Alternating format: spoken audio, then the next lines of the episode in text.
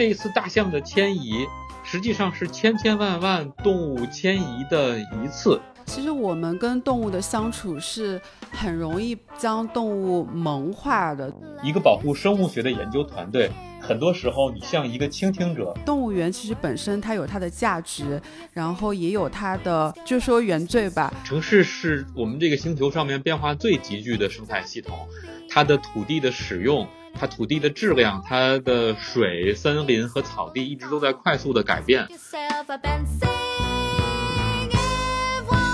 大家好，欢迎来到本期的反向流行，我是本期的主播张婷。那最近很多地方不时出现了野生动物进入城市或者人类聚居地的事件，呃，一群亚洲象从老家西双版纳一路北上。呃，逛吃了数百公里，进入昆明市东北东北虎完达山一号闯入村庄，还有杭州野生动物世界三只准成年的豹子越狱，还有河在上海一百多个小区现身。那这些呃密集出现的野生动野生动物进入城市的现象，我们该如何理解？呃，又能做些什么帮助促进动物与人的互相理解与共存？那今天我们很高兴邀请到了野生动物研究者。复旦大学生命科学院研究员、博士生导师之王放，跟我们一起聊一聊动物、人类与城市空间关系的变化。呃，王放老师，要不要先跟我们的听众打声招呼？哦，大家好，我叫王放，我我的身份其实非常简单，就是一个研究动物的人。但是其实最近提到的这些事情，我们也在观察、在学习，所以我觉得更多是一个讨论和一块探索吧。好的，那除了王放老师，我们还有两位大家熟悉的主播是徐跃东和青青子，要不要跟大家打声招呼？大家好，我是徐跃东。大家好，我是青青子。嗯，好的。那谈到野生动物呢，我觉得我们可能首先需要定一下野生动物的概念。嗯，我不知道大家对这个什么到底什么是野生动物，然后它这个边界在哪儿，有没有什么看法？对这个这个话题，或者说说这个问题，其实也是我特别想要去问，呃，或者说请教王放老师的。因为我之前看了一些文献，然后我发现，其实野生动物它不是一个非常单一或者静态的概念，它其实是非常复杂、不确定，甚至有时候是一个流动的概念。要看我们把它放到什么样的一个学科话语体系里面去讲。比如说，当我们提到野生动物的时候，它其实往往对应了另外一个词，叫做驯养动物。然后呢，野生动物和驯养动物它中间的那个区隔，其实涉及到人类的干预嘛，或者说是驯化的一个过程。所以在我的理解里，呃，就是不知道对不对，待会儿王王芳老师也可以纠正一下。就是驯化可能是区分野生或者驯养的一个核心概念，但。就是当我想到驯化这个概念的时候呢，我又去做了一些研究，又会发现说，驯化这个概念它本身也是不确定跟流动的，因为它既是一个生物学的一个过程，因为在驯化的过程当中，其实动物会呃发生基因层次的一个变化嘛，最后的结果就是它可能是从野生变成了一个驯化动物，然后同时呢，它又是一个社会文化的一个概念，它其实强调的是人类对动物的一种管理和控制，是一种人类将自然秩序化的一个工具。其实我不知道大家有没有发现，我看完这系列的那个野生动物事件，我会发现它里面也包含着某一种就是概念上的不确定性。比如说动物园里的野生动物，它究竟还算不算是野生？然后出逃的野生动物久居城市以后，它也可能变成这种驯养的一个动物。所以它有点像是一个时间性的光谱，从野生到驯化的，从原始的到文明的。然后最后其实，呃，我最近看了那个《成为三文鱼》。呃，这本书，然后这本书里面，它其实是呃以一种就是非人类中心主义的视角去看待野生和驯化这两个概念的。然后我就发现说，其实它呃我们对这个概念的一个定义，其实也涉及到这种视角的一个不确定性，就是我们以怎么样的一种视角去理解野生跟驯化这两个概念。所以就是我做了一圈研究以后，就会发现野生动物这个概念非常的复杂，然后也挺希望听听王芳老师的一些看法的。对，我觉得刚才这些想法都很有道理。我听着，其实很多也是大家在定义野生动物的时候会遇到的困难。我觉得刚才提到了一个非常关键的概念，其实就是野生动物这个概念本身并不是一成不变的，它是在不同的环境之下其实是会改变的。比如说，很多人可能会问，城市里边这个街上跑的流浪的猫或者狗是不是野生动物？他们不是靠自己在生活吗？他们不是自己会捕猎，还会组成小群体吗？所以看起来呢，这些城市里边的猫狗就不是野生动物，它们只是说这个宠物或者伴侣动物，然后离开了自己的家庭之后，然后自己在生活。但是从它们的本质上面呢，看起来还是这个宠物。但实际上就在三四千年前，东南亚的移民的这些人，他们在太平洋上面飘荡，最后跑到澳大利亚，而这个时候呢，他们的狗在澳洲。这个跑到了野地上面，又经过三四千年的时间，现在又变成了一种野生的澳洲野犬。所以看起来好像，如果这些猫离开我们的家庭一年、两年、五年、十年，看起来好像它们还属于家养动物。但是如果离开更长时间呢？也许它们又会从家养动物变成野生动物。所以看起来好像野生动物跟家养动物之间，其实更多的是一种时间上面的变化。从科学的定义上面，我们会说，如果一个动物可以在自然界里边，这个靠自己的能力生存，它没有经历人的驯化，那它就是野生动物。但实际上，这个驯化的时间，它野生的这个状态，其实都是并不是非黑即白的一个概念。我会发现，其实可能比较确定的是在生物学上的一个解释，就是说这个动物是否在基因层次或者是在身体上面发生了一个变化。呃，如果它一旦发生变化，其实它就是可以去区分它是野生或者是驯养。因为我看《成为三文鱼》那本书里面的时候，就发现挪威当地的渔民，他可能在捕鱼的时候，他如果捕捞到的呃三文鱼，它的犄角就它的一个犄，呃，缺了一块，它其实就是呃是一个驯化的一个三文鱼。然后如果它的犄角是完整的，它可能就是一个野生的一个三文鱼。所以是不是还是呃，我不知道在那个生物科学界是不是还是以身体上面的一个或者基因上面的一个特征来区分野生跟驯化的？我觉得这件事情有一个难度，就是对于野生动物的认定，今天很多情况下是一种管理上面的需求。比如说，我们国家要求全面禁止食用野生动物，我们要求有野生动物保护法，这个法规将保护我们国家土地上面的野生动物。所以这种时候，其实科学的定义往往会出现中间地带，会出现灰色的区域，会出现某种程度的，好像两边都站着。但是，一旦我们要实施一个法律法规和规章的时候，我们就需要有非黑即白的定义。那这种情况之下呢，在我们国家目前，什么动物是野生动物是有行政上面的定义的。所以在在在去年新冠疫情之后，在野生动物修订法的过程之中，实际上农业部出了一个家养动物、家畜和家禽的清单。在这个清单上面的动物，我们就会认为它们是可以养殖的，是被驯化的。所以。这些清单上面，我们能够看到我们非常熟悉的猫和狗，我们平常吃的猪、吃的牛，我们也能够看到给我们产奶的奶牛，或者能够做家畜的马或者驴，还有一些好像是不那么常见的动物，比如说养殖场里边的皮毛动物。呃，但是除了这些农业部颁布的清单之外，实际上，在清单之外的动物，我们都会认为它是野生动物。即便是，比如说，我们把豪猪抓起来养，我们把竹鼠抓起来养，它们已经出现了一些改变。但是从行政、从管理的需求上面，只要不在农业部的清单上面，我们就认为它不是家畜，它不是野生动物。我想，这个是今天一个很现实的状况。它逐渐把这个问题从一个简单的科学问题变成了一个管理问题。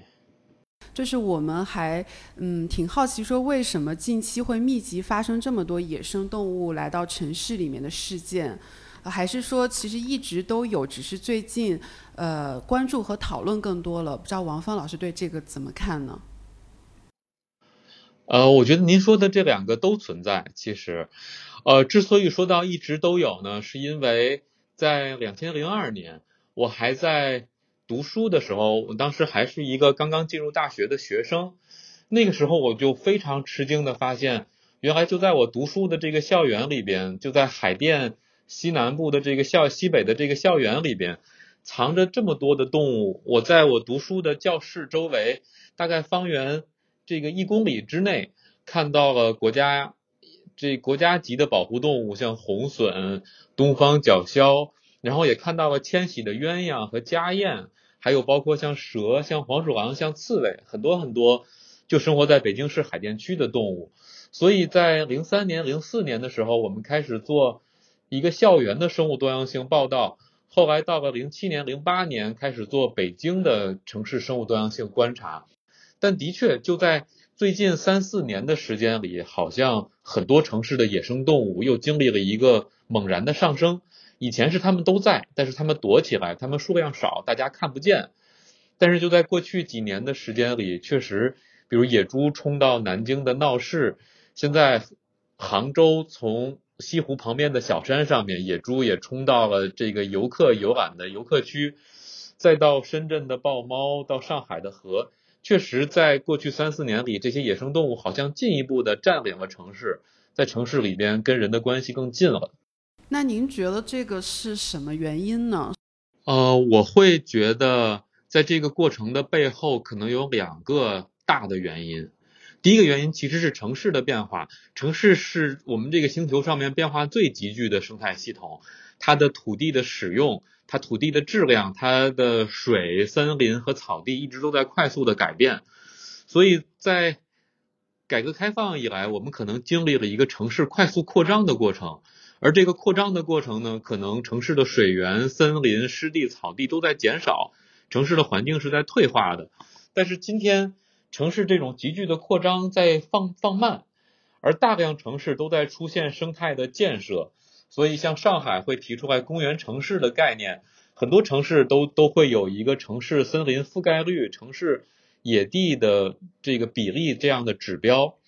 所以今天城市急剧扩张变慢，城市的生态建设在加强，所以的确很多城市看起来会更适合动物一些。看起来好像城市的环境对动物来讲是在变好的，我觉得这是一个原因，但是不是最重要的。最重要的原因是动物的变化。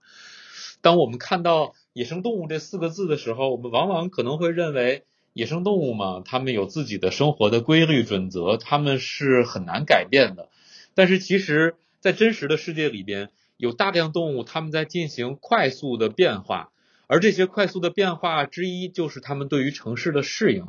这种适应其实已经在很多其他的国家和地区发生了。比如在一百年前，浣熊这个物种适应了美国的城市，在今天城市周围成了浣熊最密集的区域。在七八十年前，白尾鹿这个物种适应了美国的东海岸和美国的中部，所以今天。在这些城市周围，可能有数十万只甚至上百万只白尾鹿。再比如，可能五十年前，狐狸适应了欧洲的城市，所以在英国伦敦、布里斯托尔这些城市有大量的赤狐。而这种适应的过程里边呢，其实能看到，它们吃的东西也在变，它们活动的时间也在变，它们的体型、它们的生活方式都在很努力，甚至很主动的朝着适应城市的方向在改变。那这种动物主动的适应性可能是第二个重要的原因，所以一方面城市环境在变好，另外一方面有一批物种在非常快速的去适应这个城市环境。我觉得这两个原因的作用之下，城市动物的增加可能会在以后相当长的时间里边都会都会一直存在，这不是一个暂时的事情。那那您觉得会不会跟比如说野生动物的栖息地被侵占或者之类的有关呢，就让他们的活动空间更加深入到城市里。呃，我觉得可能有关，可能无关，甚至在野外栖息地变好的情况之下，我们仍然会看到动物进入城市。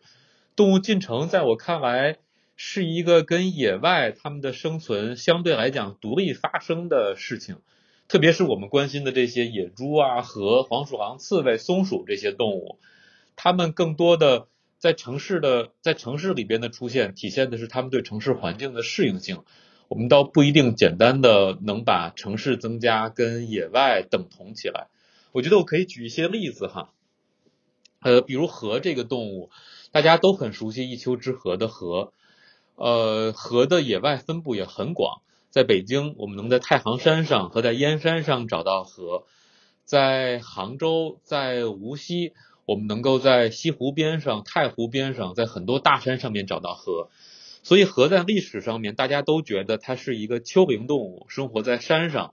然后，对，它是一个在山间森林里边的动物。但是他们之所以进城，其实并不是因为太行山被毁掉了，也不是因为西湖边上、太湖边上没有他们生活的空间，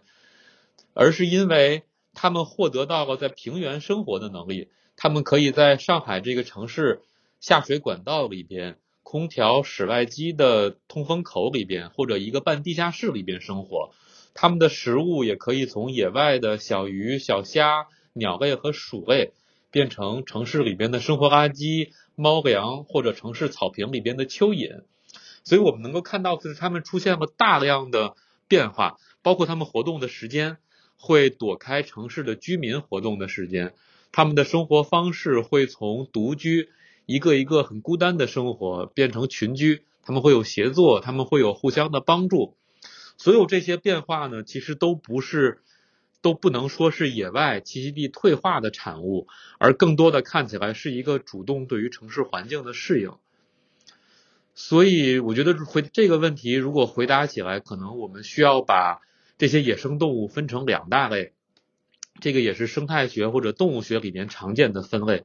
第一种这个动物，我们其实能够想到大熊猫和雪豹，它们对于环境有非常苛刻的需求，所以，比如大熊猫一定需要竹子。雪豹一定需要岩山，需要大面积的草地，而这些动物是永远不会进城的。它们会在野外生活，它们对于环境很苛刻。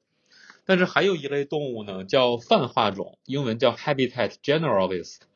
它们的食物很灵活，生活的环境很灵活，生活的方式也可以改变。而这些动物往往他们会主动探索城市，适应城市。所以这些动物在城市里边的增加，我想更多的是一个它们主动的过程。就是其实我们刚才提到的野生动物，它其实也分很多种嘛。就像您说的，有一些可能更灵活的一些动物，它能够去主。主动适应城市，但比如说这次呃，在这些野生动物出逃事件当中的亚洲象，其实我看了一些新闻报道，就是说这次这种长距离的这种亚洲象的迁徙，在我国也是属于第一次，而且是一种相对反常的一个行为。所以呃呃，我我从亚洲象这件事情上想到的，就是比如说东北虎，像这种大型的，可能是。呃，哺乳类的动物，它对环境的要求是非常高的。那它跟城市的关系和刚才您提到的河或者是野猪跟城市的关系肯定是完全不一样的。因为对于亚洲象来说，城市的环境是没有办法给予它足够的栖息地，也没有办法给它足量的一个食物的。嗯，所以我不知道，就是针对这些不同的野生动物，它跟城市之间的关系，呃，就是王芳老师有什么想说的？它其实有一种，就是人类对动动物，不管是野生动物也好，还是驯化动物也好，它的那种呃驯化，它其实是一种双向的一个过程。比如说，像动物进城之后，它对人类是不是是不是也存在着某一种的反向的一种驯化呢？这是我的两个问题。哦，我觉得这两个点都非常好。我们我们其实可以先说第二个点。就是驯化是双向的这件事情，的确这是一个很有趣的，这是一个很有趣的，有有好多很有趣的故事，在人驯化动物的过程之中，特别是最早期的一些物种，我们能够看到，甚至很难说是我们主动驯化了动物，还是动物主动靠近人。所以，当我们看到我们今天的狗的时候，其实很可能是在一万五千年前，有一批狼，它们在人的营地周围游荡。而其中的一些个体很有可能出现了基因上面的突变，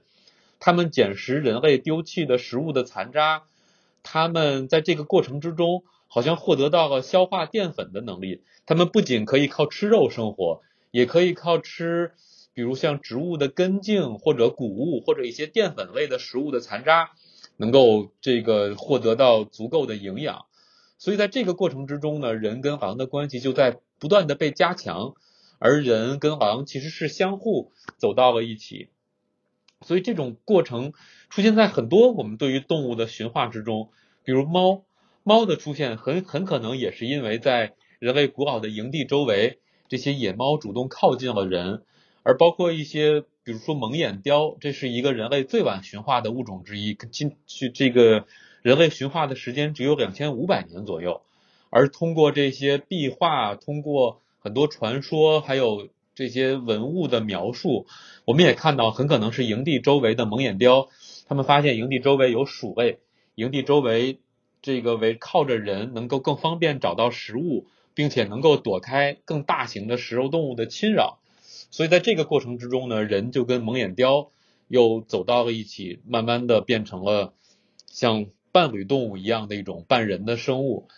所以其实驯化过程确实看到了很多双向的靠近，并不单纯说是我们把动物作为了资源，我们在利用动物。如果这种单纯的这种捕捉和利用，很可能我们跟猫和狗的关系并不会像今天这样靠近伴侣，他们对人也存在着依恋。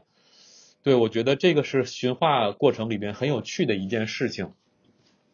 而其实，在驯化的过程之中呢，我们确实能看到很多呃规则，比如说，并不是所有动物都可以被驯化的。在驯化的过程之中，我们能够看到，好像被驯化的动物都符合一些基本的规则，比如说。很多动物是群居的，它们会有首领，它们会有基本的服从性。很多动物它们是没有强烈的攻击性的，它们的能量转化效率比较高，它们的繁殖能力强，并且它们在这个生活的过程之中，并不需要进行长距离的迁徙，它们能够固定在一个地方。所以，性格温和的、繁殖成功率高的、攻击性比较低的。然后又有一定服从性的动物，这些动物是能够迁、能够被人类驯化的。而我们能够看到，比如食肉动物，比如一些大象这样的动物，或者再比如一些性格比较暴躁的，或者需要进行长距离迁移的动物，它们都不符合驯化的基本的需求。所以在这个过，这个也是它们没有被驯化的重要的原因。所以并不是我们有能力驯化所有的动物。有些动物天然的就不能够跟人一起生活，而还有一些动物呢，在驯化的过程之中会失败，会不经济，最终会离开人类的世界。我想这样的驯化的探索成功和失败，其实都频繁的发生在人类的世界里面。而最后一种被驯化的动物，应该就是我们提到的两千五百年前被驯化的蒙眼雕。在那之后呢，人类并不是没有继续驯化新的物种的尝试。但是往往都是因为动物不合适，或者不够经济，有更好的替代品，这个驯化的过程就失败了。最近的这一二百年的时间，其实我们仍然能够看到有一些新的动物，我们人想驯化它们，比如说这个狐狸，俄罗斯人想驯化狐狸作为皮毛兽。用了一二百年的时间，逐渐出现了一些成果。我们也看到，在过去的几十年里，我们想驯化竹鼠，我们想驯化豪猪，我们想把林麝或者对，我们想把林麝或者竹鼠这样的动物变成可以养殖的，用来做皮毛、做药用、做肉类的动物。但是也因为疫情、因为传染病、因为这个人类社会的突发事件，就被终止掉了。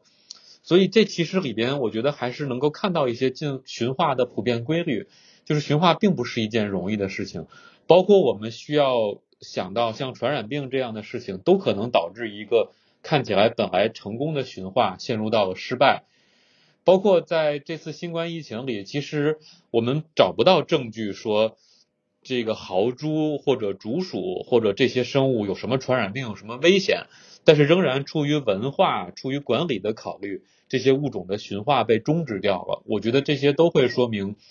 驯化是一个困难的事情，驯化也是会不断失败的一件事儿。人类和动物之间的那个关系，它不仅仅是一个人和自然的关系，它中间其实也涉及，比如说食物跟动物，甚至劳动和资本的一个关系。因为如果它一旦被驯化了，比如说，呃，就回到我刚才也提到的那个《成为三文鱼》那本书，那《成为三文鱼》那本书里面，它其实就是那个作者去检视了三文鱼养殖如何成为全球化的这种水产资本的产业。那在这个过程当中，它既是人对动物的一个驯化，它其实也是把三文鱼当成了一种生物资本，然后进行了一个全球化的一个流通，所以它背后其实还涉及了，比如说政治上面的、经济上面的等等，就是这种维度的一个考量，所以它就不不是简单的一个人跟自然之间的一个关系。对，我想是这样，所以有一本很有趣的书叫《枪炮、病菌与钢铁》。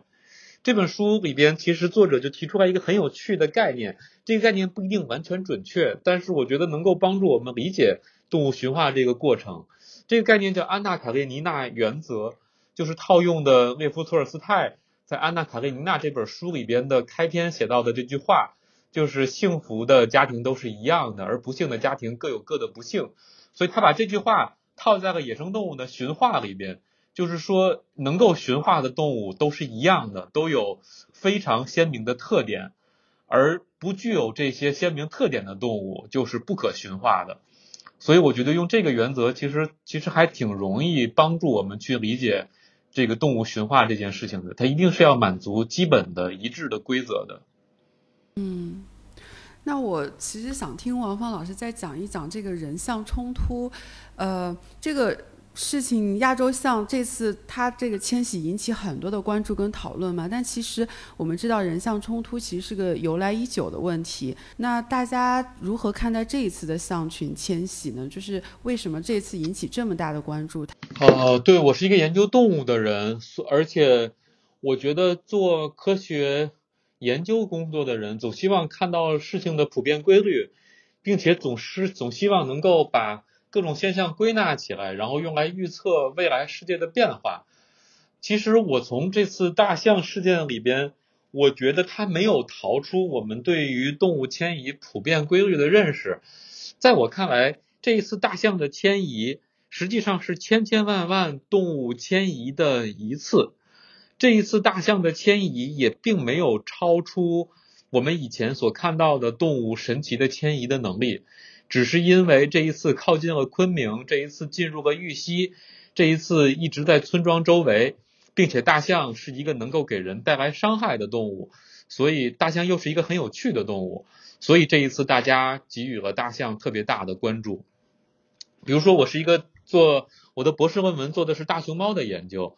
我们在大熊猫的追踪和观测之中，会发现大熊猫也有很多神奇的迁移的故事。比如说，这个大渡河在四川的南部，湍急高山峡谷，红军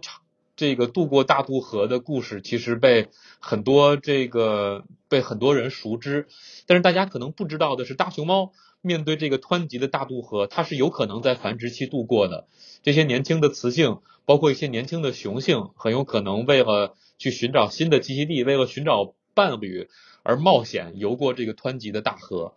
甚至在四川的水库，有一些这个水面的宽度超过一公里的水库，会曾经记录过大熊猫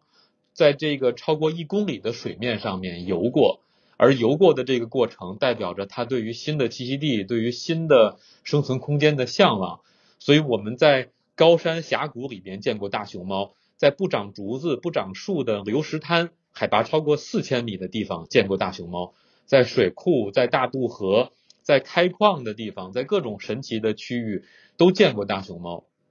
所以，我想这其实是特别鲜明的例子，代表着动物对于寻找新栖息地、对于迁移的向往。所以，我想在我看来，迁移是动物最基本的需求。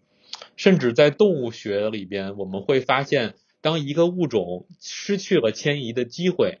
被困在一个地方的时候，往往直接带来的就是这个动物的消失，甚至一个物种的绝灭。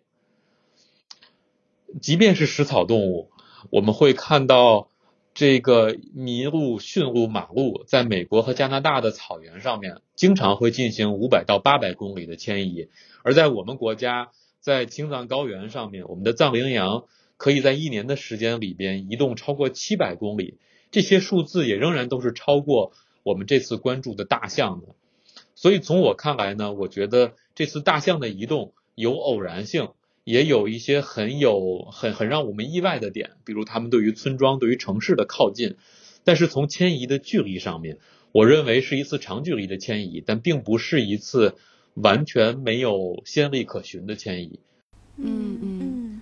对，王芳老师说的这点让我想起，就是呃，我之前看了一些媒体报道嘛，然后看到云南大学亚洲象研究中心的主任陈明勇教授，他在接受采访时也说过，其实呃，西双版纳三百多头亚洲象有三分之二都处在保护区之外活动，就是我们以前可能会认为说这些亚洲象它可能都在保护区内。活动，然后它跟人类也好，它跟人类社会，它跟城市也好，它的是相互区隔开来的。但其实今天他们会发现说，比如说二零一七年西呃西双版纳。草呃，应该是林草局对亚洲象数量的统计里面会发现，呃，他们用无人机在保护区里面寻找了一圈，没有找到一头亚洲象，所有的亚洲象都进入到保护区周边的乡镇以及农田里面了。所以这次可能很像王芳老师说的，它只是更加进入到人类社会或者城市的中心区域，才被大家更加关注。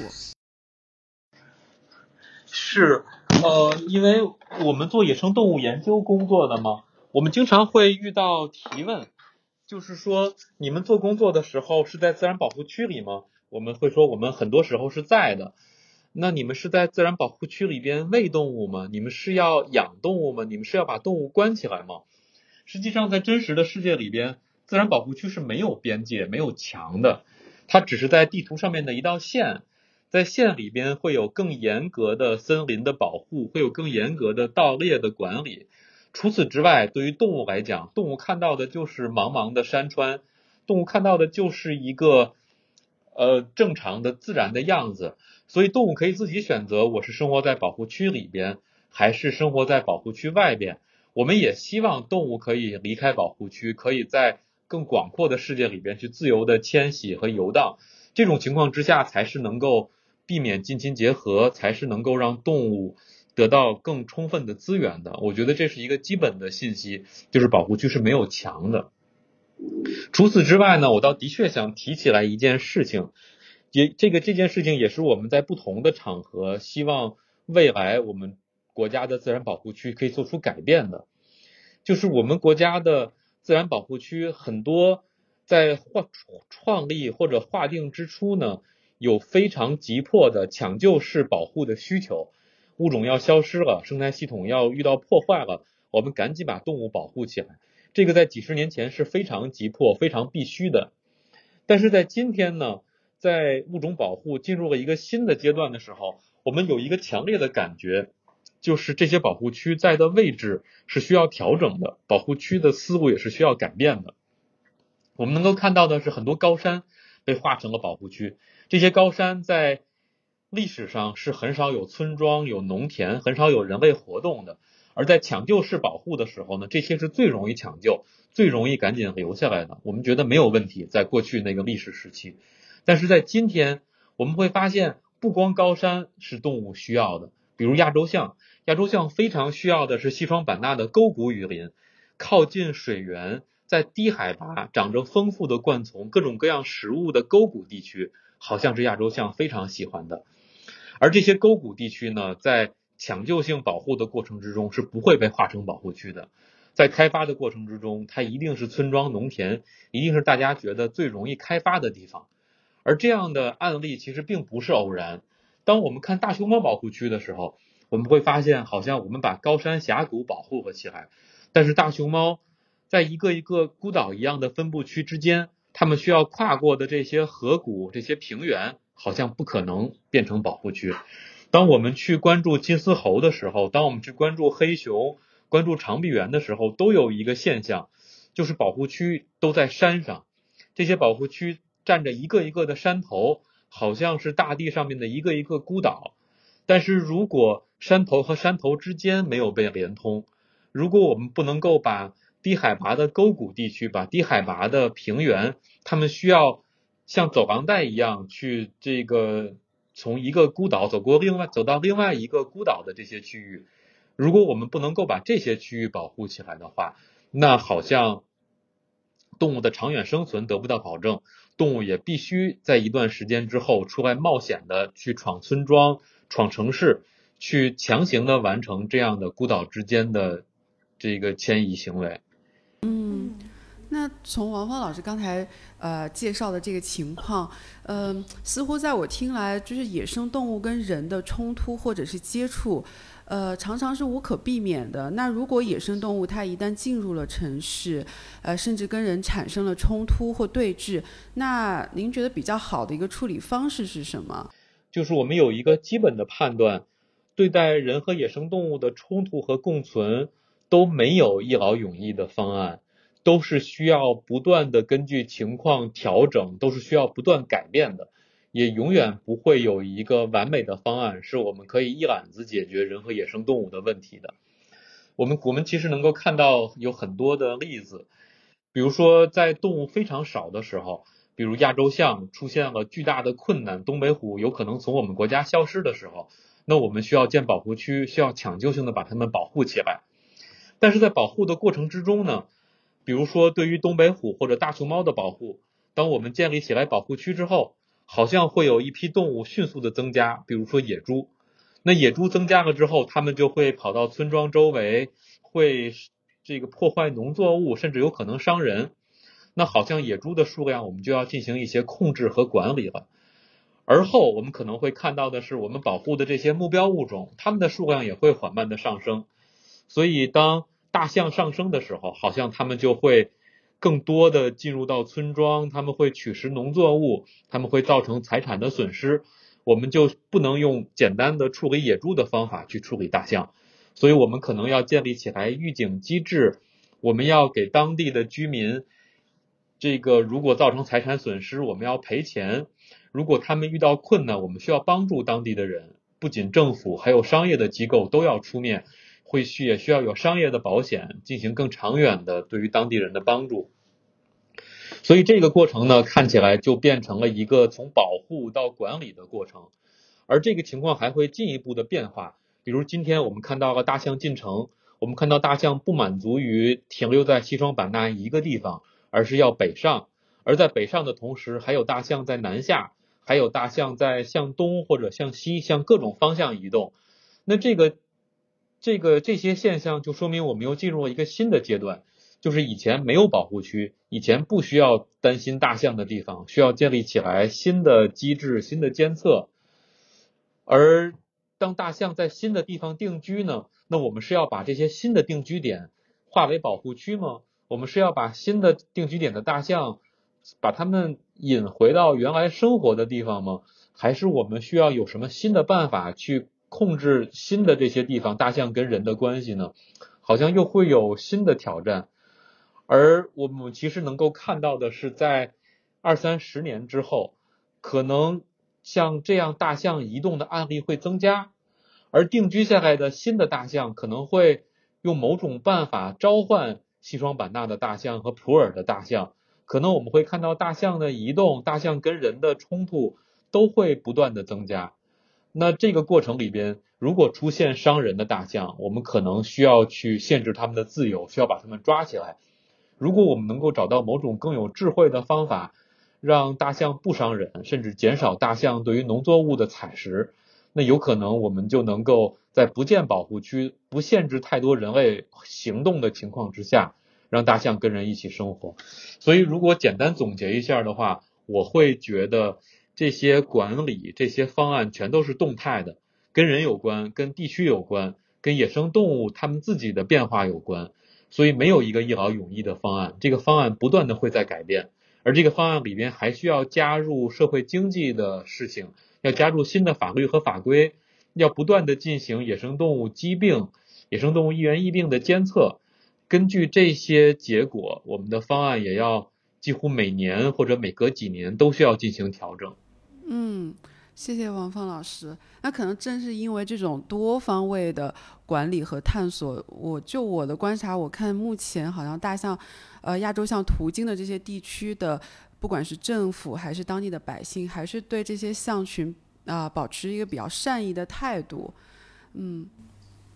对，让我想到了一个。呃，一个纪录片叫《地球改变之年》，就是这个纪录片里面就里面就有说到，呃，亚洲象在印度实际上，比如像印度的阿萨姆邦的农民，他们也经常会骚扰那些农民，会去吃田里的稻田，偶尔偶尔还会踩死人。然后那些农民经常要点火把呀，用用烟呐之类的把大象赶走。后来有一个基金会，在一个基金会的帮助下，就是呃村民们专门开辟了一片田地，专门种上了为大象。喜欢吃的一些物种，一一一一些作物，然后呢，做建立了一个农业的一个给大象的一个缓冲带。这样的话呢，大象就可能就不会那么经常去侵占田地了，因为大象都会去反而去吃的吃他们给给大象种那些物种。所以我觉得这也许也是一种，可能也是一种方法吧，就是怎么样能能能让大象。那我们能够做一些举手之劳，或一些相对比较小的改变，就能让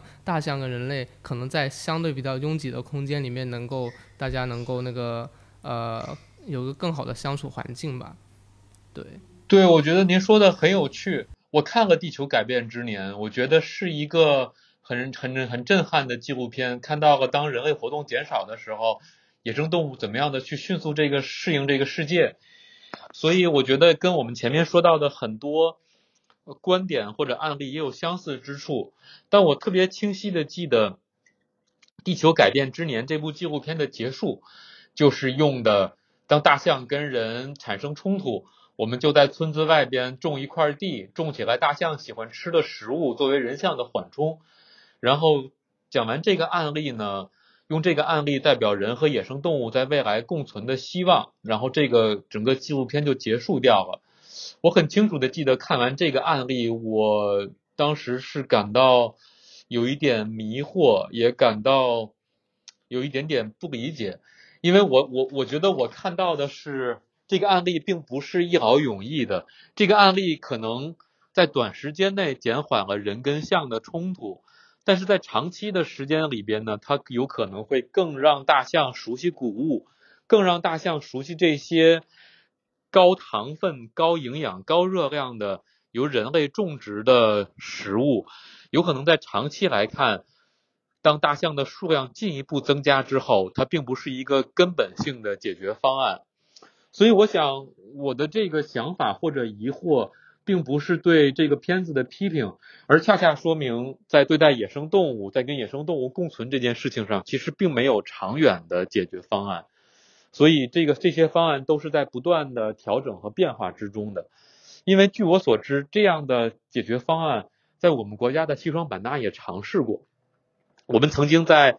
版纳，在大象跟当地的居民产生很多冲突的时候，去人为的给大象种植过很多的食园林，种上大象喜欢吃的食物。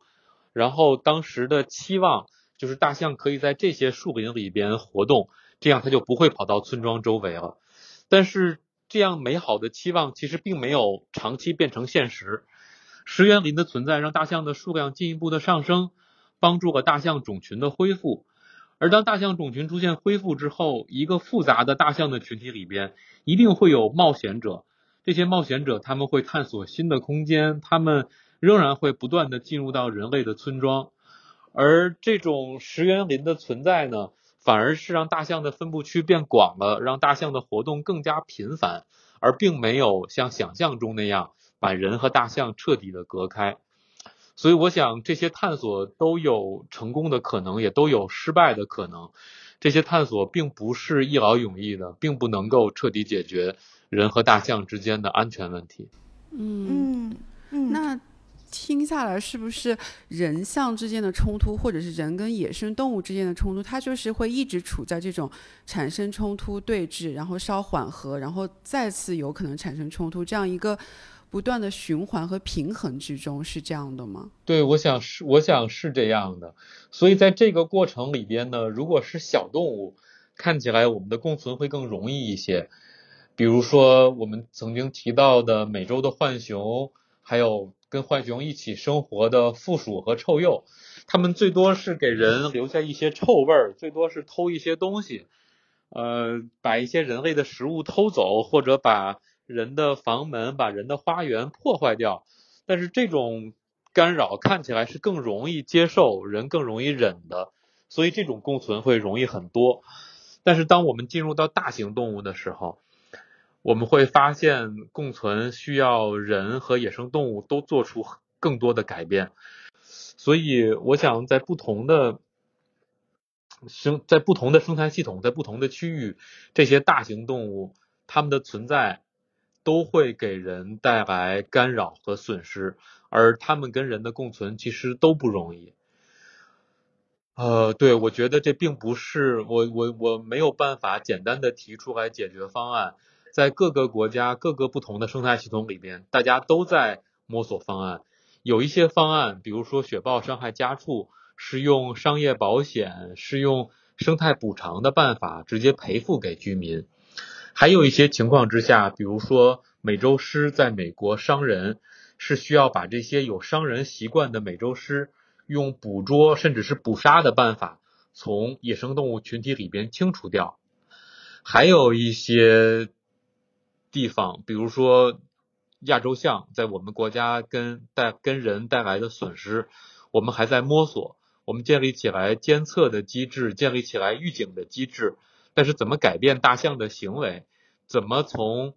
人和大象两方面减缓冲突，我觉得只能说我们还在摸索，还没有一个真正完美的方案。呃，我觉得刚才我们提到很多，就是解决人象冲突或者人和大型动物之间冲突的一个呃解决方案吧。它其实背后可能还涉及到呃人和人如何去理解动物，以及我们如何去理解人和动物的一个关系。比如说野生动物，我们对它是实施保护还是管理，其实取决于在人类眼中，动物它是不是一种资源。它是不是你的一个附属物？但如果我们换一种视角，我们把呃动物跟人当做一种，当做两种平等的物种来看待的时候，其实我们就进入到很多灰色的地带。比如说大象冲进城市，它对人类很多城市基础设施的一些破坏，嗯。我们那它的生命跟人类的生命同样都是平等的，我们应该如何去处理？是真的去把它猎杀了吗？我觉得这些好像都是一些呃非常灰色的一些怎么说观念层面的一些地带，但它其实对我们如何去解决人象冲突，如何去解决人和动物的冲突来说，也是非常重要的一件事情。嗯，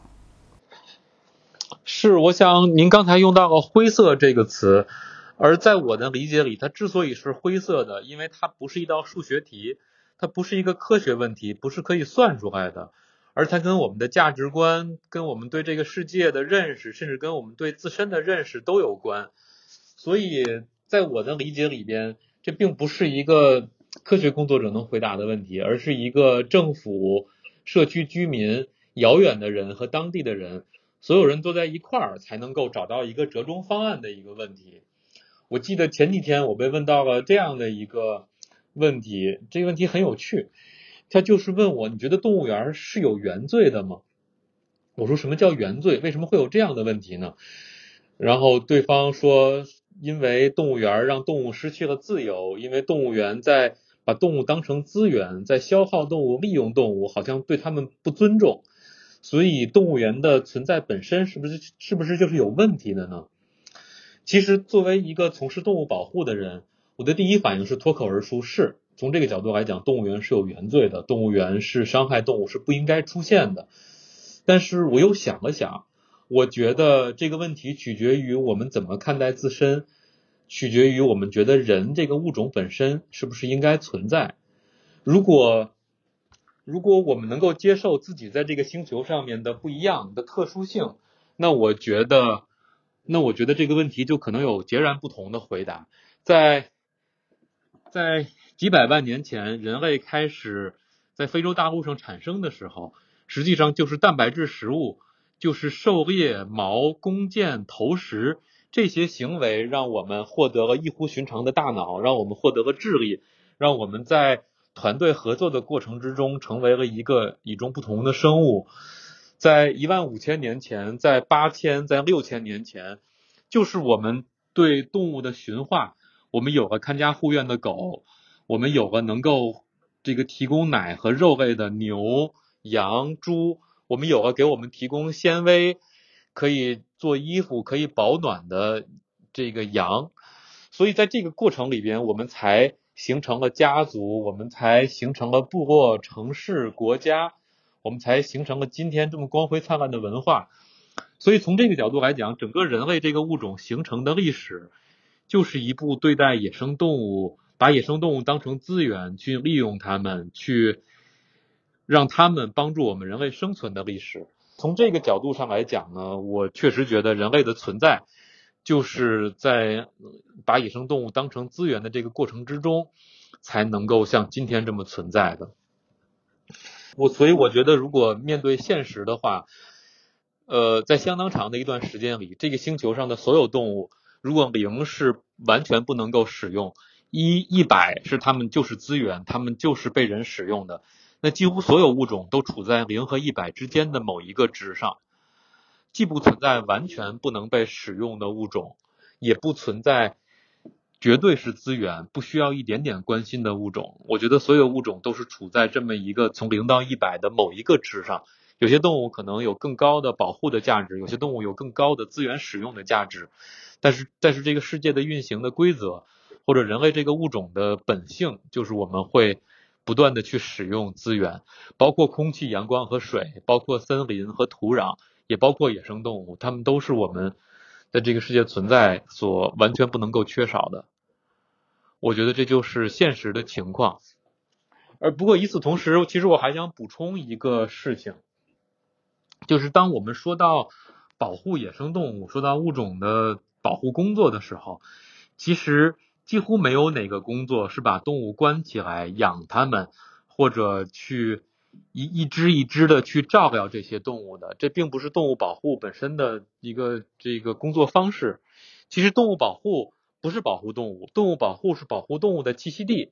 所以当做大熊猫保护工作的时候，保护的是森林和竹林。保护的是长江上游一片一片非常珍贵的水土涵养的区域和水源的区域，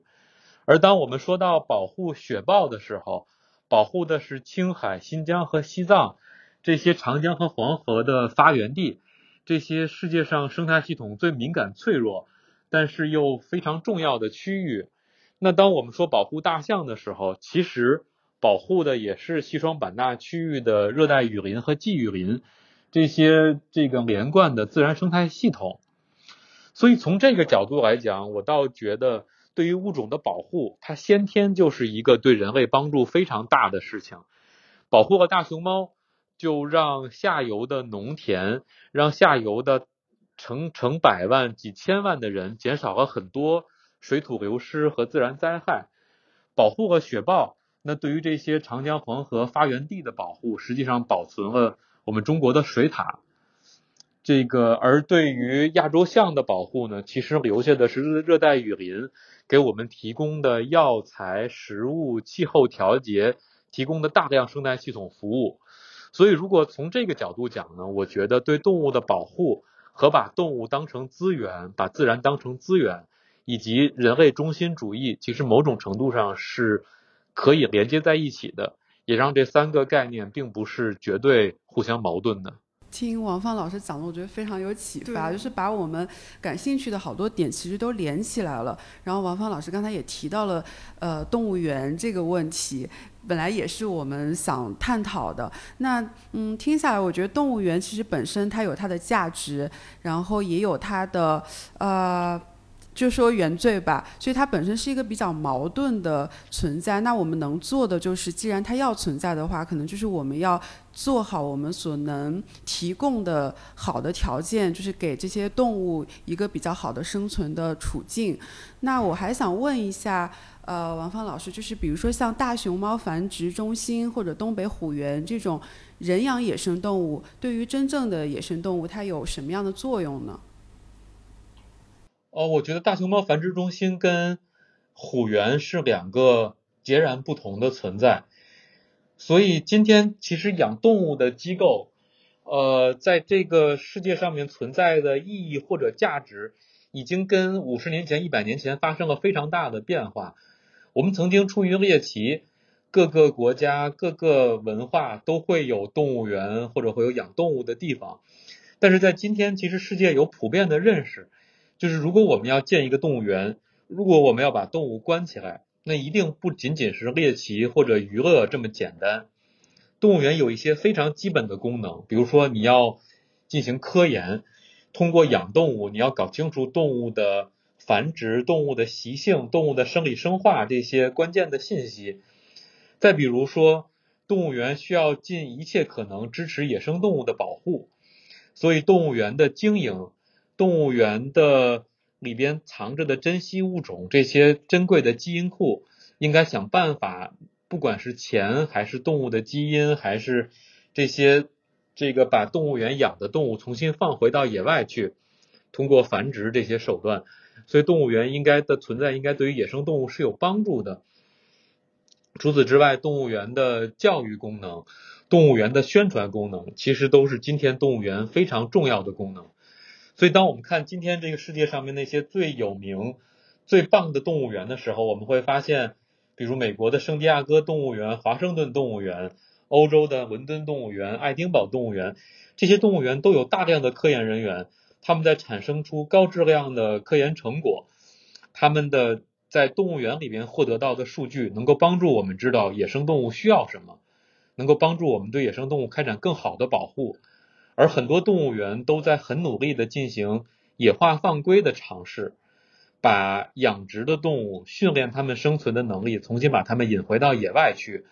我想，这个就是新时代的动物园，这就是未来动物园能够给这个世界承担的积极的社会功能。所以，当我们看我们国内的动物园的时候，我们会发现有一些动物园现在也在做很好的科研、很好的科研工作。比如北京动物园，有些动物园起到了很好的这个宣传和这个保护的努力。比如像南京红山动物园，他们在城市里边做野生动物调查。他们在努力给动物提供自然的生活环境，在告诉参观者说，真正动物的这个生存是什么样子的。我们也看到，比如说我们提到的大熊猫饲养繁殖基地、大熊猫这个繁殖中心，他们在产生很好的科研结果，对于熊猫这个物种的生存做了很多探索。而且在过去的几年里，他们把十一只熊猫从养殖环境放回到了野外。他们教给熊猫怎么在野外找竹子吃，怎么求偶，怎么繁殖，怎么躲避敌人，而这个所有这些努力最终的产出，就是这些熊猫可以从这个人工环境出生的这些状况，变成了重新回到岷山、邛崃山、梁山和象岭，重新变成野外大熊猫基因库的一部分。所以，我觉得这样的尝试才是未来动物园应该有的样子。国内进行这样尝试的动物园并不多，但是我觉得这是未来发展的方向。而至于说到东北虎园，一个园子把几百只东北虎养在一起，把一个独居的动物养成了群居的，没有足够的生活空间，展示不出自然的行为，并且大量虎园通过喂活鸡、喂羊、喂各种这个用各种猎奇的方式去吸引游客。我觉得这样的展示并不是一个动物园的样子，他们也不配叫做动物园，这个是有违动物园的发展方向的。所所以，我觉得这是我对这两类机构的看法，这也是我对未来动物园应该有什么样子的一个期待。可能都不一定要叫动物园，它可能得改一个。概念或者一个名词，因为它不是就是禁闭动物的一个地方嘛，它其实也是一种探索，去理解人跟动物之间的关系，然后也是去理解动物它自身的那个主体性和它的那个生存状态的一个过程。如果真的有那样，嗯，是的，是的，我想在相当长的时间里，动物园都会存在。我自己也喜欢去动物园看动物，我也会带孩子去动物园看动物。但是在未来的动物园，一个更理想的动物园，一定是需要做科研的，一定是需要支持野外的保护的，一定是需要做教育、做宣传，让大家知道野生动物究竟是什么样子的。而娱乐功能、赚钱功能、休憩功能，应该是排在这些功能里边比较靠后的位置。这个其实是未来动物园发展的方向。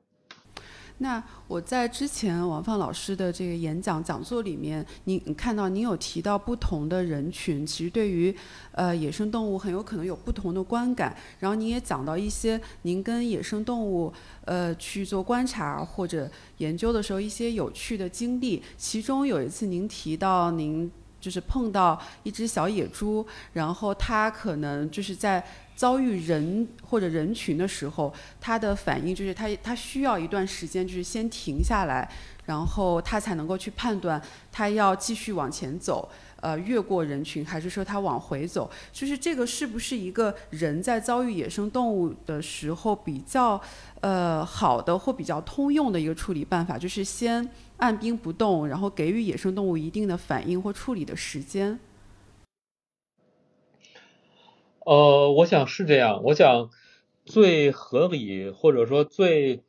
妥善的办法就是跟野生动物保持距离。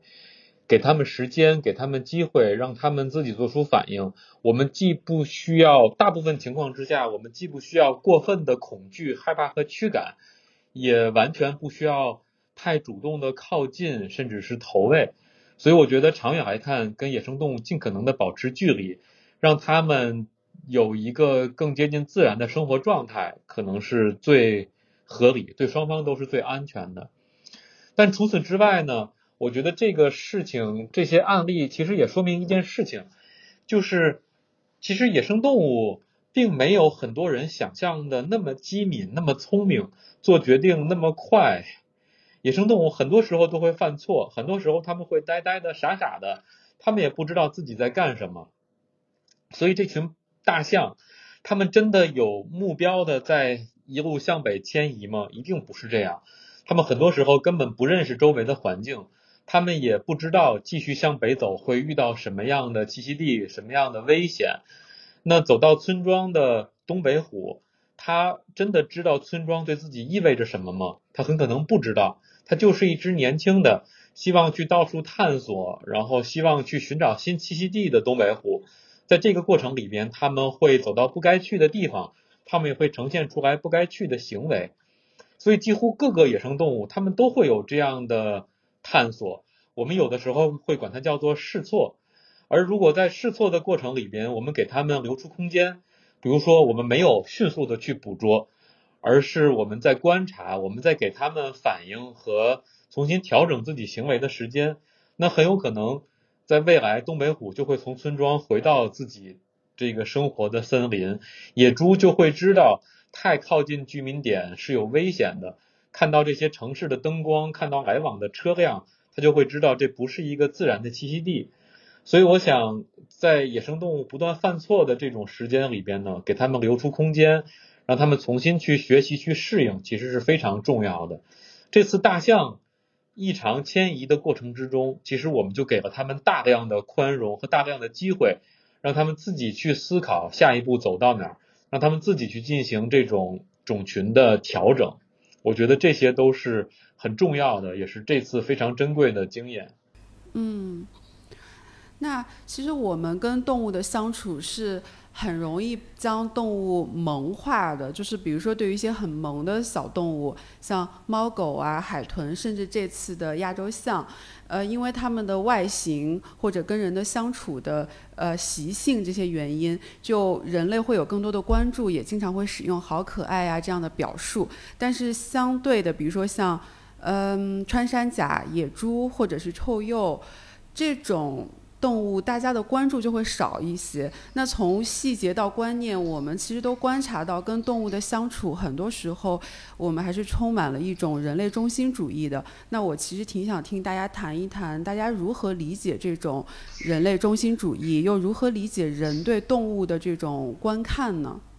嗯。其实刚才王芳老师讲到的，就是比如说大象在进程过程当中，它可能会犯错，然后它没有人类想象的那么聪明。这个其实跟我最近看到的一个演讲里面，就是哲学家玛莎纳斯邦他。他的那个关于动物伦理学的一个批判是有关系的，就是它里面就讲典型的一个人类中心主义，就是叫做 “so like us approach”，什么意思呢？其实就是，呃，他举了一个经典的例子，Steven Weiss 在《Unlocking the Cage》里面，他就主张说，我们应该去解放那些和我们同样拥有高等智慧的一些动物，比如说大猩猩，比如说猿，比如说大象。呃，尤其是这种大型哺乳类的动物，因为在他看来，这些动物不仅拥有所谓的 animal instinct，它还有人类所独有的那种智识。比如说这些动物，其实刚才王芳老师也提到了，比如说大象，它有很强的这种自我意识，它其实会去传承经验跟文化，然后它也能够自主的去思索未来。但是，呃，纳斯邦，我觉得他非常有创造性的一个见解是，他觉得这种 so like us approach，它一是非常高度人类中心主义的。因为它假设自然界有不同的这种层级跟秩序，而人类其实，在这一秩序梯队里面，它一直处在一个顶端，所以越往上靠的，越接近人类的，就会被纳入到所谓的伦理或者道德的范畴去进行一个考量嘛。所以他也把呃这种做法定义为人类自定的 rating games。但是他在那个演讲里面其实又说，如果我们要去 play this。Rating game fairly，那人类在感官能力上很多时候是不及许多动物的。比如说大象，它拥有很好的夜间视觉能力。从这点上，我们也可以看出来，其实，呃，所谓的理性，它是最高的一个智慧，它其实是。人类可能很多时候是一厢情愿的，比如说像以前蒙恬，就是呃我大学念哲哲学的时候，蒙恬就曾经指出过，人们会因为拥有过于系统化的理论而感到骄傲，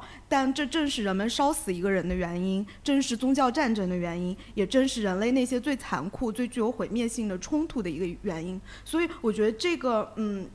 我们对动物的一些认知，甚至是用词，比如说王芳老师刚才说的，他们会不会犯错，然后他们是是不是不如人类聪明？我觉得这些词汇在我看来，就是都其实是需要比较谨慎的去使用的，因为它其实是以人的一个理性去衡量动物，但是动物它作为一个平等的物种来说，它可能拥有不同的一些习性。嗯，然后这个是我觉得，呃，是纳斯邦在那个演讲里面提出的一个他所批判的一个人类中心主义的研究取向。然后它里面非常有意思的一点是，他指出人类对动物的这种 rating games 其实也反映在人类社会里。比如说我们会歧视其他物种，呃，比如说有一些可能没有智慧，但其实这种歧视其他物种的这种做法和，比如说人类社会当中的厌女。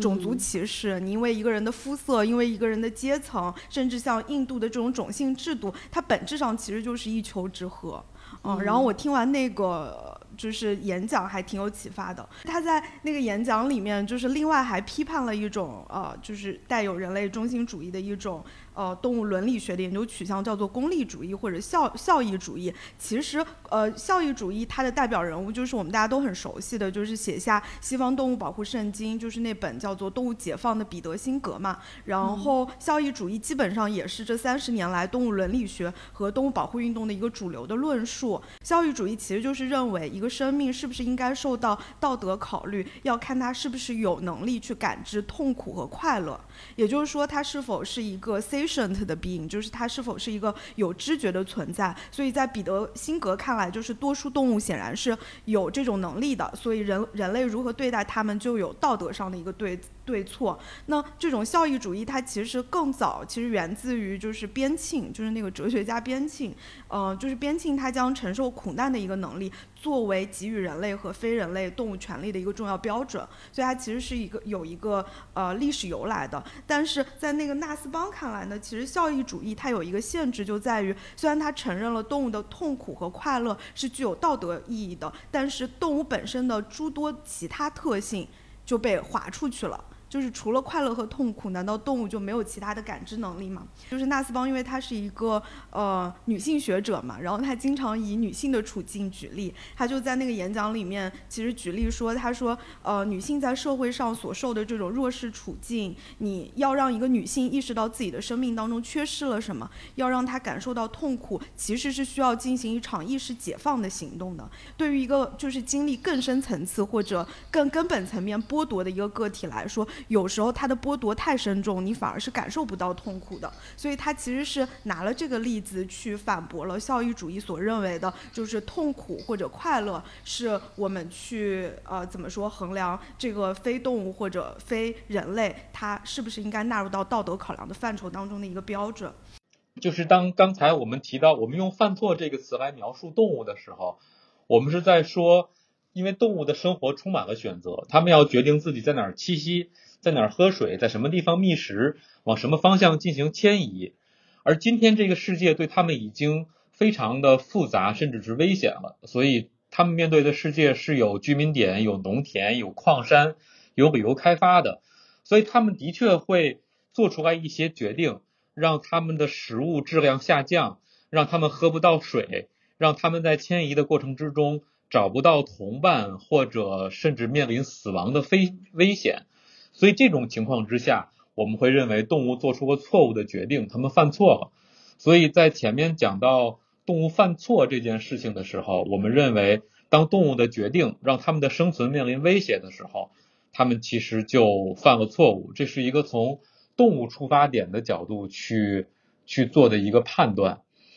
然后如果说回到人类中心主义呢，因为我自己的专业就是做保护生物学的。我们的工作就是希望动物能够生存的更好，希望野生动物能够在生态系统里面长远的生活下去。所以，出于这样的目的，很多时候我们自己怎么看待这个世界并不重要。很多时候，我们觉得动物是不是跟人平等？我们觉得动物是不是应该享有同等的权利？我们是不是应该那么敏锐的考察动物会不会害怕？动物会不会紧张？动物是不是有丰富的情感？这些我们自己的判断都都不那么重要了。当我们希望动物在这个世界更好生活下去的时候，我们需要去体谅的，就是当地的村民怎么想，当地的经济发展他们有什么样的需求，当地的森林管理遇到了什么挑战，或者不同级别、不同层次的政府，他们出于管理的需要，他们出于稳定或者出于地区这个经济发展的需要，他们又会做出什么样的决定？所以，一个保护生物学的研究团队，很多时候你像一个倾听者，你在倾听不同的人群、不同的想法和不同的声音，而倾听到不同声音之后，你很多时候你做出的建议，你所推动的变化，并不完全是百分之百你心里期望看到的，它一定是一个权衡，一定是一个没有任何一方满意。但是大家又都可以接受，平衡了各种各样的利益，平衡了各种各样需求的最后的一个建议。所以在这种情况之下呢，我们觉得我我我觉得我对这个世界有一个判断，就是人类中心主义不仅过去存在，现在存存在，而且在未来相当长的时间里边也都会存在。你在城市做自然资源管理的时候，大家会说城市就是一个。人生活的地方，我们不可能为了野生动物让出城市。你在荒野做野生动物保护的时候，你会听到一个非常强有力的说法，就是这些地方是落后地区，这些地方的人还是经济欠发达的，大家的生活还穷困。你不可能为了满足你自己的好奇心，或者满足你们遥远的温饱已经达到了温饱人的需求，就让。这些荒野地区的人不开矿、不发展、不生存，生存才是他们最重要的需求。所以你不能够用自然保护来压倒他们发展的渴望。而在任何地方，其实你都会看到有大量的这种这种要求，是大家发展的要求，大家生存的要求。每个人站在自己的出发点看待这个世界，我们觉得是。正常的事情也是合理的事情，所以我们的感受就是人类中心主义会长期存在，而不管我们做野生动物的保护，还是做自然资源的管理，都需要在意识到人类中心主义的前提之下去寻找平衡、寻找妥协，在夹缝里边让动物、让自然资源能够更长远的。留存下去，这就是我们生活的状态，这就是我们所面对的世界。至于我自己怎么看，至于我自己或者一小群人心里如何去尊重野生动物，如何去觉得他们平等，他们他们不可替代，我觉得这些都不重要。而过分的强调个人的情感，有些时候反而会伤害掉长远的野生动物的保护工作。嗯，我觉得它可能跟就是不同的学科视野也有关系。就是比如说，呃，我之前在做研究的时候，我就会发现，呃，因为人类学或者说哲学，它其实也研究，比如说动物和人之间的一个关系嘛。然后近几年，它其实比较强调的是一种叫做多物种民族制。多物种民族制，它其实就是强调这种不要，可能我们完全。因为我们就是人类嘛，我们做不到完全的去人类中心主义，但至少我们可以去要求理解人和其他物种之间的关系是什么。因为人他其实不仅仅是被一系列所谓的非人类所包围，他其实是被非人类所构成的。嗯，因为我们之前呃思考这个人类中心主义的时候，我觉得还是。会比较多的从观念和哲学层面上去思考，可能也是跟呃青青子提到的，跟我们这种学科的视野和背景有关。那我也理解刚才王放老师说的，就是他说的真的是非常实践层面的，就是可能在一个 对做动物保护的人，他在这个自己的实践过程中，可能就是有这样一二三四一些非常具体的问题去讨论去解决。对我们肯定避免不了人类中心主义，但呃。有时候像你刚刚说，像我们人类对猫狗啊、海豚、象这些动物，经常会用一些很萌化的，实际上也是一种我们从自己的情感出发，然而不会对其他动物有那么呃萌化的这种表述，实际上可能不平等或者或者之类的。但但怎么说呢？但比如像西方的很多呃主张保护动物的人也好，他我觉得他们有时候很经常的出发点也是。就他们觉得这个动物，比如说很可爱，什么兔兔很可爱，你们怎么能吃兔兔呢？就是一种很常见的一个逻辑。就他们觉得这个一些素食主义吧，他们会觉得，比如说在呃工业化农场里面，他们受到非常不人道的待遇，比如把鸡怎么样架在那个层架里面，然后怎么把灌他们的那那个食物，他们觉得这是他们就遭受到了。非常的伤害吧，对残暴的对待，所以我们不能够吃。嗯，但是，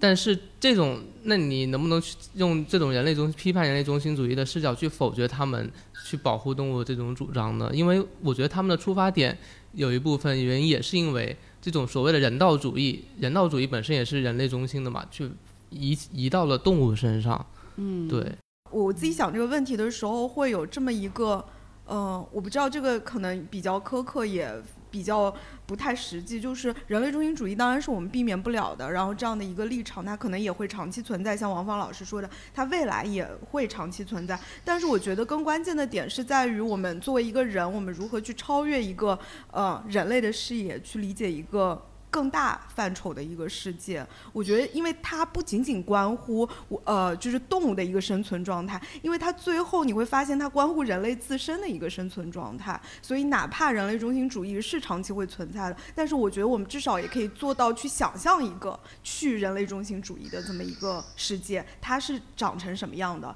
对这这种世界图景的一个想象当中，我们再去谈，比如说人类跟动物之间应该如何相处。呃，从疫情开始到现在吧，可能最初的时候大家就讨论了很多吃野味这个事情。那后再往前呢，就是也有过好几波关于这个吃狗肉的讨论。那每次提到这个呢，就总有一种声音就会说，呃，吃野味或者是。呃，吃狗肉就是你们不要认为你们不吃就可以站在道德制高点去批评。那如果你你不吃狗肉不吃野味，但是那你吃不吃牛肉、猪肉或者是鸡肉？你如果都吃的话，其实某种程度上是不是吃呃煮龙虾跟吃狗肉是同样残忍的？就是我不知道大家怎么看这种啊这种挑战或者是这种质疑。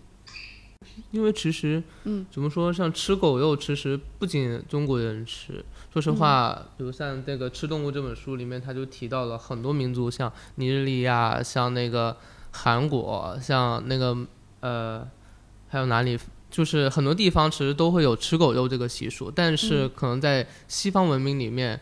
大家会把它视为一个禁忌，然后很多人。是从狗是人类的一个伴侣，然后呢，以及狗的相对智商啊或者感受能力比较高，然后作为一个论据，所以它里面也提出了，那么人类的伴侣动物有很多，比如说像法国人还吃马，马其实也很也也也，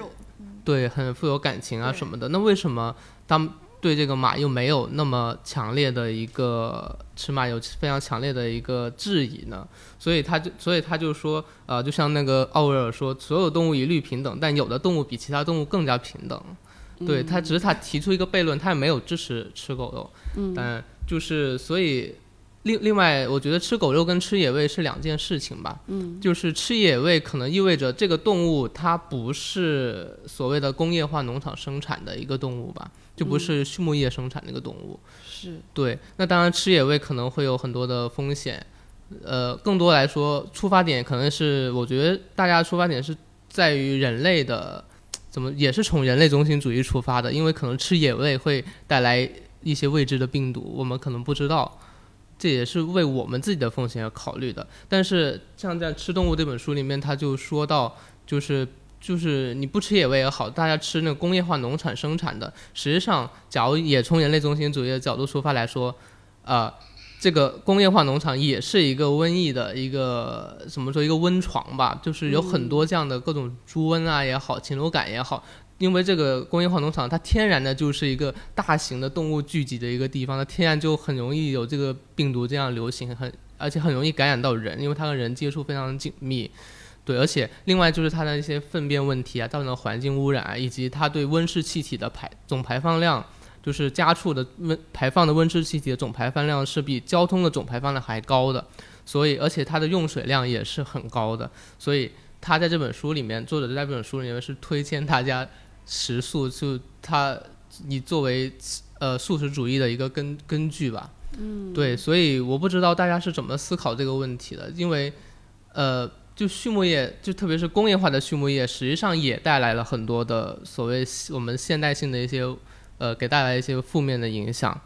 嗯，对。而且吃野味这个点，其实呃，我觉得它也有一种西方对中国的一种迷思，或者是一种想象，就是这种刻板印象嘛。因为呃，就是就像刚才岳东讲的，其实比如说同样是吃野味，西方人也。呃，没见得少吃，对吧？但是 通常来说，在这种媒体话语下，就是吃野味基本上其实是被想象成是东方的嘛，然后是原始的，是没有开化的。然后西方吃的可能是，比如说非野味的，甚至比如说像素肉，也被认为是这种西方传过来的嘛。嗯，所以我觉得它中间可能也存在人类社会当中的那种中心和边缘之间的那种关系。嗯，是。那我不知道王放老师对于这个作为食物的动物这个点有有什么想说的吗？我的感觉是，如果不出于生存的需求，不出于必须的情况之下，其实家畜是比野味儿好得多的选择。这个我倒觉确实觉得，不管是在美国、欧洲还是在中国，当你已经有了大量工业化的肉类蛋白质的供应，你可以用非常。正常甚至低廉的价格买到鸡肉、猪肉、牛肉的时候，实际上吃野肉在吃野味，在大部分情况之下，我不觉得它从经济、营养、健康或者任何角度是一个好的选择。至于养殖产业是不是足够好呢？当然，显然是不是的。养殖产业的规模是不是足够合理呢？当然，显然也不是的。所以。我觉得，如果大家就拍着脑袋想象一个一百年之后、二百年之后的人类的世界，也许我们不会静态的想象说畜牧业得到了有什么样的发展，也许我们我们也不会简单的想象说未来二百年之后的养鸡场跟今天的养鸡场相比，它会更干净，或者会更人道，或者会更福利。也许我们能够想象，二百年之后，这个世界会有不同的蛋白质的供应的方式。也许我们能够用新的方式来生产肉。所以，我觉得，我觉得未来的发展不会是静态的。这个养殖的产业，也许也会在五十年或者一百年的时间有翻天覆地的变化。所以，从这个角度来讲，我觉得今天对于养殖场的批评是有存在的价值的。但是未来替代养殖场的可能不是养殖场，对我觉得这是一个那个比较远的不切实际的想象。但是除此之外，如果再说到吃野生动物和吃农场动物、吃家畜这件事情，我我我我我我记得在几年前，在那个很好的科研杂志上面有一篇论文，其实提供了一些很有趣的数据，比如说，如果我们把所有地面上面的陆生动物的重量进行一个加和的话，那百分之六十的这个陆地的哺乳动物都是家畜，然后百分之三十六是人，也就是说，人和驻马牛羊占了百分之九十六，只剩下百分之四是野生动物。所以，茫茫的大地，几个大洲加一起，只有百分之四的重量是由野生动物组成的。那鸟类也没有好特别多，各个大陆、各个海洋、各个鸟类，其实百分之七十的总的重量是由鸡和鸭组成的，剩下只有百分之二十多是野生的鸟类。所以在这样的一个大的比例之下，如果我们还要把百分之四的陆生哺乳动物作为一个稳定的食物来源，我觉得从数字上面，从这个地球动物的比例上面也也也会是不合理的。所以从我的角度，我会觉得五十年之后、一百年之后的世界，野生动物一定不会是主要的蛋白质的来源，甚至今天的农场也不会再存在。我们会找到更好的方式获取人类需要的蛋白质了。最近有科学家研究出那个人造肉，就是有没有可能是未来的一个方向？就是。对吧？它不像畜牧业还有那么浪费水，然后打抗生素又有激素，什么都没有，就是人造的一个肉质感就跟肉你其实是一样的。对，而且好像说就是营养价值上其实也是可以的。不吃肉，很多人说你营养不够，但其实不吃肉可以有很多其他的一个替代物嘛。尤其是我觉得就是，嗯，我想起那个《成为三文鱼》里面，就是那个作者也援引了一句非常有意思的话，他就说，当后现代性鼓励我们看到非人类存在物的独特性和主体性时，现代性继续将它他们看作我们盘中的肉嘛。所以我觉得关于吃不吃肉这件事情，其实也是一个。嗯，可能未来会变得更为迫切的，因为它其实就是伴随我们对就是自身的理解、对动物的理解，包括整一个对生态的一个理解的一个变化。嗯嗯，好的，那非常感谢大家今天的讨论。我觉得听大家今天讨论，还有王芳老师的很多介绍，就是很像听了一堂。呃，充满干货的课，那我也会意识到说，在与动物的相处上需要共情，需要理解，但是也更需要专业的知识。那最后，其实我还想呃再问一下王芳老师，您觉得有没有在我们的公共讨论里面，呃，关于如何更好的处理人类和动物的关系，有没有什么大家忽略的东西，或者您觉得还想最后再补充一下的呢？呃，我想先补充一点不切实际的想法哈。我因为因为我觉得做我们这行，呃，好多时候你你你会尝试摸索五十年之后的世界是什么样子，你会尝试去看未来这个世界的发展。所以刚才提到了人类中心主义，提到了人对野生动物的关系，提到了人怎么看待生态，怎么看待环境。我我自己甚至有一些完全不切实际的狂热的想法，比如也许有一天。当我们发现了地外的文明，当我们发现这个宇宙里边有其他的高等的生命，或者甚至我们完全不能够理解的生命存在形式的时候，也许那个时候会是人类中心主义，或者会是很多我们对于自身的这种狂热的感受消失的时候。而如果有一天我们人类离开地球，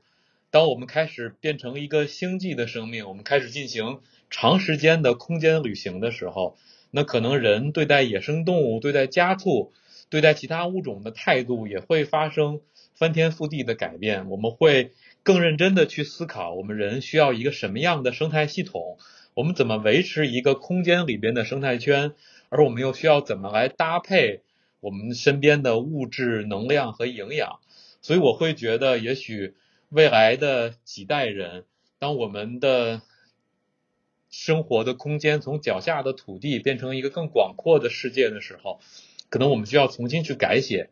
我们对待自身和对待野生动物、对待环境的观点。对对对，这是这是完全是题外话，但是我真的是发自内心的相信，几代人之内我们就会看到人类离开地球，而当人类离开地球之后，生态系统、生态学，我们对待自身这些东西都会被重新改写的，我们会有新的哲学、新的文化。适应那个空间的空间的世界。嗯，我觉得王放老师这个展望其实非常的充满，嗯，充满想象，然后非常的澎湃，但是又很动人。其实，呃，就像王放老师说的，很有可能在几代人之内就可能会成为现实的。嗯，是的，尤其是当对当当人工智能我们肉眼看到的速度快速发展，我们这一代人已经能够看到一些职业消失。我们已经在亲眼看到，包括驾驶、包括售货、包括很多很多大量需要劳动力的行业都会消失。所以，当这些行业消失的时候，也是我们重新思考人类价值、重新思考我们世界组织形式的时候。我我真的发自内心的觉得，这并不是一个科幻的世界，而是一个在一代人就能够看到变化，在两三代人，我们的孩子这一代人就会亲身经历的一个变化。对，其实就是有点类似于后人类的那个世界嘛。然后除此之外，对对对，我再说多说一两句，就是除此之外，我确实觉得整个这一段时间，从东北虎到杭州的豹子，再到大象向北迁移，整个这一段时间其实是我们这一群人学习的一段时间。我们我们一直在看各种观点，一直在学习不同的人。不同的团体对这些事情不同的判断，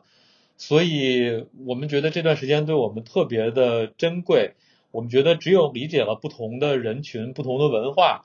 这个未来生物多样性的保护或者我们的研究才有才有更好的方向。对，所以这段时间其实我们发言并不是很多，我们只能够就自己知道的动物的一点点知识进行发言。而更多的情况之下，我们我们是在听，是在学习。那对我们来说就更是了。是的。